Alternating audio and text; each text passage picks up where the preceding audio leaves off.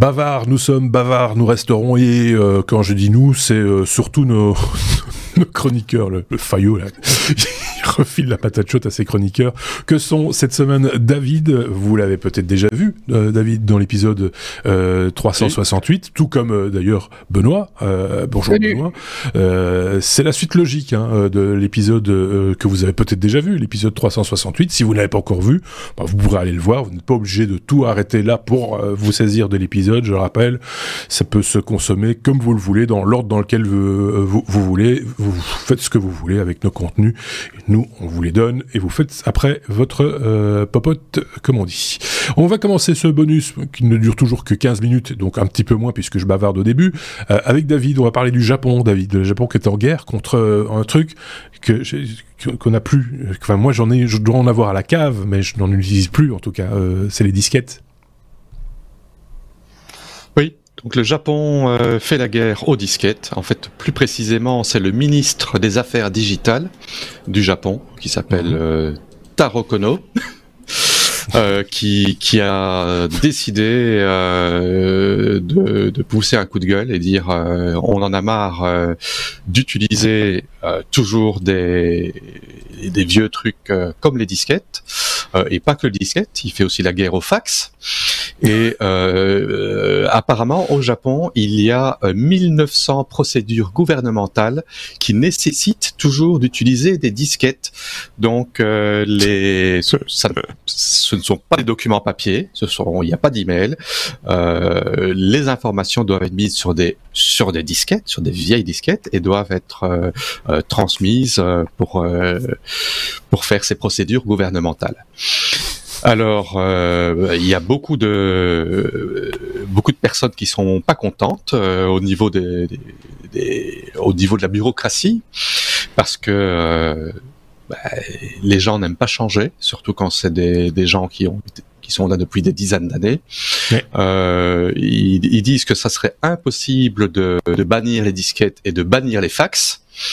Euh, Là-dessus, le ministre a dit euh, oui, mais dans, dans un air où l'analogique a complètement disparu, euh, dites-moi comment je fais moi pour envoyer un fax. Donc euh, voilà, c'était c'est une news un petit peu marrante, mais il n'y a pas que le Japon. hein. pour, pour donner un, exemple, euh, la Corée du Sud vient juste de bannir les, enfin de bannir, d'arrêter l'utilisation des contrôles ActiveX sur les sites web euh, gouvernementaux. Alors euh, les contrôles ActiveX, c'est quelque chose qui, qui date euh, de Ouais. Mathusalem en quelque sorte. Mhm. Euh, en Chine, euh, les, les, les, les tampons euh, euh, de société, donc les rubber stamps euh, avec l'encre, font office toujours de signature et donc euh, un employé qui se ferait virer, euh, s'il a le tampon, euh, c'est reconnu comme signature officielle, il peut signer au nom de la société qu'il l'a viré. Ça, c'est pour donner un exemple. Et euh, pour donner un dernier exemple encore, euh, l'armée de l'air des États-Unis a remplacé euh, les disquettes pour gérer la- l'arsenal nucléaire par de nouvelles technologies en 2019 seulement. Il n'y a pas Oui. si longtemps que ça. Non, on en Euh, avait parlé. il y a trois ans, c'était toujours Ouais. des disquettes qui étaient utilisées pour euh, pour ça. Donc Ouais. voilà, Mm. c'est Et, et- et Petite je me news rappelle, marrante. on- on- on- plus, long, plus loin que ça encore, dans, euh, je me demande si c'était pas ce qui précédait les technos, donc il y a plus de 8 ans, on avait parlé aussi de l'usage des disquettes dans, dans l'ISS. Euh, il y avait encore des, des, des, des choses qui fonctionnaient, qui avaient besoin d'une disquette euh, euh, pour faire des mises à jour, ou je ne sais plus très bien dans quel contexte c'était utilisé. Mais quand ça marche bien, quand c'est une technologie qui marche bien, pourquoi en changer? Et surtout dans des pays où on a chevillé au corps le résultat et, la, le- et, qu'on voudrait surtout pas avoir d'échec et quand quelque chose fonctionne, on, on, on hésite toujours à, à, à le faire évoluer. Je sais pas ce que tu en penses, Benoît. C'est vrai que quand ça marche, pourquoi changer? Oui, puis il y a un problème d'investissement, c'est-à-dire que tu as un budget donné. C'est- le vieillissement normal de n'importe quel parc technologique, la- mais, tu l'as, il fonctionne, tu, as, tu vas investir ton argent dans des nouvelles choses qui vont t'apporter de la nouvelle valeur et remplacer un système de disquette qui fonctionne par un envoi plus moderne, c'est peut-être pas ce que tu perçois comme étant t'apporter le plus de valeur. Et donc le problème, c'est que traditionnellement ces cycles étaient très longs. C'était on allait remplacer des, je sais pas moi, euh, des, des, des, scies à main par des scies électriques, enfin par des scies à moteur, et, puis on gardait les scies à moteur 50 ans, etc. Mais maintenant on est sur des cycles très courts et, et, enfin voilà. et même des fois de plus en plus courts. Hein, enfin, en, de plus en, plus court, et donc, en informatique. Mais c'est compliqué parce que il, faut il faut sans cesse réinvestir et c'est pas la culture. La culture, c'est d'investir sur des choses différentes on va dans la fonction euh, changer la, le truc qui est en place. Quand c'est dans la fonction, quand c'est dans la fonction publique en plus et qu'on fait des investissements et qu'on fait des appels d'offres, etc. On veut que ça dure, quoi. Tu vois, après, on va acheter des nouvelles machines à écrire. Ces machines à écrire, on va les garder 10 ans et, et, et, voilà. attends, attends, c'est pas pour, je, mais je, je, il y a des, il y a des entreprises euh, commerciales qui font exactement la même chose. Ça marche, c'est en place, ça fonctionne depuis longtemps. Dans, dans pas mal de grandes entreprises, tu trouves encore des très vieux ordinateurs et des vieilles versions de Windows qu'on n'ose plus toucher parce qu'on a ce truc dessus qui fonctionne, ça fonctionne, ça sert euh, en finale de façon assez limitée parce que je pense que ces échanges de disquettes c'est une fois par an. Donc en fait c'est tu vois, c'est ces petits trucs qu'on fait de façon très limitée. Alors qu'est-ce qu'on fait? On remplace ça, c'est un gros effet où on fait ce nouveau machin, où on va bien voir qu'il y a de la nouveauté, tout. Bah, tout le monde veut faire le nouveau machin. Et c'est pour ça que de temps en temps, il faut taper un dans la fourmilière et dire pense. Avec J'y pense maintenant. Attention, on, est on est dans un bonus, donc on est sur des durées beaucoup plus courtes. Euh, on est sur une durée plus courte, Benoît, sur les sur, les bonus. Donc il va falloir passer à la suite. Mais je pense par exemple aux machines, les, machines à voter euh, électroniques euh, en, en, Belgique où la, les, les, listes sont communiquées au bureau de vote par une disquette. C'est encore le cas maintenant, je pense. non, je pense que c'est une clé USB maintenant sur les nouvelles machines. Mais il n'y a pas tellement longtemps, lors d'un précédent vote, il y a quelques années, c'était encore la disquette qui était distribuée dans les bureaux dans les bureaux de vote. Benoît, je te rends la parole pour parler de Microsoft. Bah, justement, tiens, euh, restons modernes. Et, parlons de mise à jour, Donc en fait, euh, Microsoft a annoncé que sur Office 365, ils ont ajouté une nouvelle fonctionnalité qui est la, mise à jour euh, alors que la, machine non utilisée. Ils appellent ça underlocked en anglais. donc l'idée, c'est quoi? C'est que bah, surtout pour Office 365, qui est la version cloud, donc qui, qui va avoir beaucoup d'évolutions du côté cloud, il faut que les clients suivent, d'offrir une fonction de mise à jour moins pénible que la solution classique, puisque la solution classique, c'est euh, il faut que les gens s'arrêtent, il faut qu'ils acceptent une mise à jour, et forcément, tu es en train de travailler, ça t'embête, t'as pas envie d'eux, donc tu dis euh, plus tard, plus tard, plus tard, plus tard, et tu restes 15, 15 mois de mise à jour en retard. Ou euh, ton, service informatique te force le truc et t'envoie un mail au service informatique, mais j'étais en train de bosser, etc. Donc ils ont ils ont lancé un, un, nouveau machin qui fait la mise à jour quand tu as laissé ton Office 365 entre guillemets sans travailler dessus.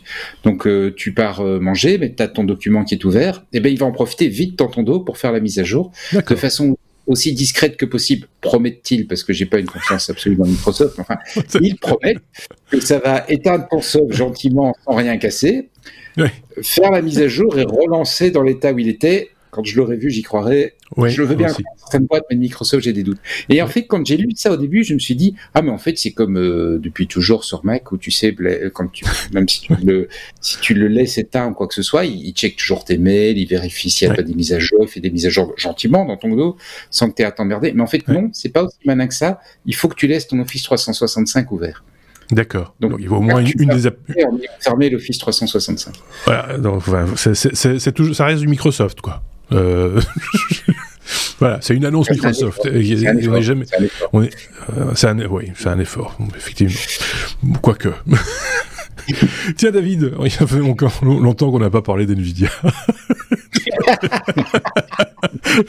je vous renvoie à l'épisode évidemment où on n'a pas arrêté de parler carte graphique et de et de Nvidia avec avec David avec des sujets différents et toujours très intéressants. Mais du coup on en a aussi un petit peu ça déborde un petit peu dans le dans le bonus puisque euh, tu, tu, tu, peux nous, nous dire rapidement de, de quoi il s'agit? Oui très rapidement. En fait euh, il y a il y a quelques quelques podcasts, j'en avais parlé, je pense moi aussi, euh, que Nvidia et, d'autres fabricants de processeurs essayaient de diminuer les commandes chez TSMC, qui est le, le fabricant le, qui a quasiment tout le marché des de la fabrication des microprocesseurs et des GPU.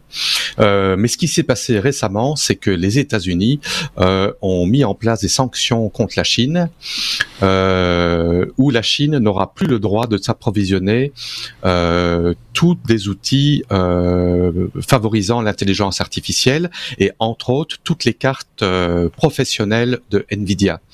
Et ça représente un marché de 400 millions de dollars euh, pour Nvidia qui comptait faire fin de cette année-ci. Apparemment, le gouvernement américain a accordé la permission de, de pouvoir continuer à fournir ces cartes graphiques jusqu'au 1er mars 2023, mais la fabrication de ces GPU prend du temps en général, euh, il y a un, euh, à partir du moment qu'on a un slot de disponible, il faut compter six mois pour la, la, confection du GPU de A à Z. Et apparemment, Nvidia euh, a fait des commandes en urgence chez TSMC pour avoir leur GPU en trois mois afin de pouvoir livrer la Chine avant que les sanctions euh, n'entrent en place. Ça va leur coûter très très très cher, mais il y a 400 millions de dollars à la clé.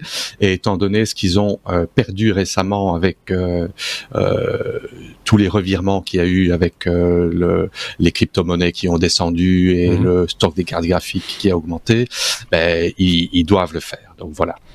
On se rappelle le principe, hein, c'est euh, quand euh, quand vous produisez du matériel chez TSMC, c'est une boîte énorme, hein, TSMC. Et ils ont ils prévoient des machines, ils prévoient des gens pour le faire. Si vous n'entrez pas dans la case, ben vous payez quand même parce que vous avez réservé votre place. En gros, c'est un peu ça l'idée, et que donc du coup faire des choses de manière un petit peu abrupte et rapide ou dans l'urgence, ça prend des dimensions, euh, comme on le comprend ici, assez assez colossales. On se on se termine ce, ce, ce bonus en trois minutes, Benoît, pour parler de d'une nouveauté chez chez chez Logitech, euh, un objet euh, qui sort un peu de l'ordinaire pour le fabricant euh, suisse. Tout à fait. C'est pas c'est pas un clavier, c'est pas une souris, c'est un éclairage LED parce que bah, le marché de, de, la vidéo euh, à la maison avec les vidéoconférences, ouais. le télétravail augmente. Et Logitech est très présent sur ce marché. Hein. Ils ont des, des caméras euh, en, grand nombre qui sont, qui sont pas mal fichues d'ailleurs globalement. Et donc ils ont rajouté euh, deux produits. Il y en a un que j'ai épinglé particulièrement, c'est le Litra Beam. C'est un éclairage LED et il est un peu spécial. C'est-à-dire que c'est une espèce de grande barre que tu vas mettre euh, au-dessus de ton écran a priori et qui va donc te fournir un éclairage un petit peu correct pour que tu ne sois pas euh, dans l'ombre. Si tu, as souvent c'est c'est dans, dans, les vidéoconférences le mec qui est en contre-jour et tu vois une espèce de silhouette, tu vois genre euh, le mauvais dans le film là, hein, tu vois. Oui, c'est ça. Et, avec le, le Donc pour éviter ça, tu te mets une lampe devant toi et du coup tu as un, un, un chouette éclairage qui est quand même plus sympathique. Et alors ce qui est assez particulier, c'est qu'ils lui ont donné un look qui est un petit peu entre, c'est ça qui a attiré Brangard, qui est un petit peu euh, plus proche de l'éclairage du bureau classique. Donc quelque part, euh, ça va pas choquer sur ton bureau, tu vois, ça va pas être le truc. Parce que moi j'ai des éclairages ici pour euh, que j'utilise aussi quand je télétravaille d'ailleurs, mais euh, enfin tu vois que c'est pas des éclairages de bureau quoi. C'est oui, c'est des éclairages de, de, de, de youtubeurs. voilà exactement. Et là non, ça a une bonne tête, c'est plutôt sympa. Donc je trouve que c'était une chouette idée. Ils ont soigné le design pour, pour, pour, pour, la forme.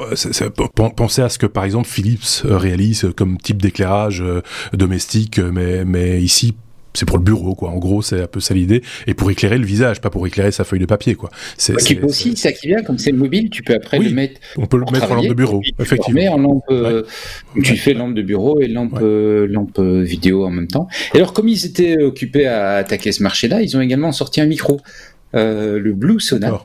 C'est assez marrant, c'est un micro dynamique. Non, il n'est pas donné, c'est un micro dynamique. non, et en plus, il y a, c'est même pas un micro USB. Hein. Donc, euh, tu dois en plus derrière avoir une carte son. Donc c'est quand même un micro euh, qui, qui se, enfin qui voilà, qui, qui s'adresse pas. Euh, ouais, il sort en XLR. Ouais, on, va, on dire, faut être motivé. Exactement, c'est ça. Il sort en XLR, donc il sort pas en USB comme les micros qu'on branche habituellement sur sur son ordinateur.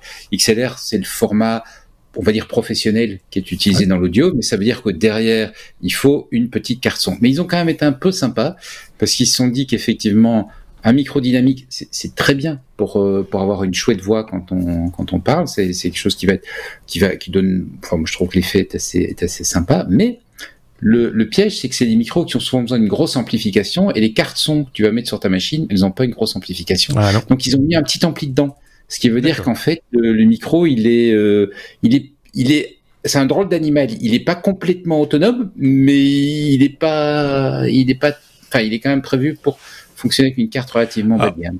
Pour ceux qui s'y connaissent un petit peu en micro, il, il fait un peu penser au, au SM7B, hein, euh, un micro assez classique hein, qu'on utilise beaucoup en radio et puis que beaucoup de youtubeurs aujourd'hui et twi- autres twitchers utilisent. Et derrière, ils mettent un petit truc, euh, un, un petit ampli euh, alimenté par l'alimentation fantôme, les 48 volts, quand vous avez le bouton 48 volts, euh, qui se place sur le câble XLR dont on parlait juste avant et qui va amplifier le son, qui va augmenter le son de 27 dB par exemple, euh, et qui permet d'utiliser dans de bonnes conditions des, des micros professionnels.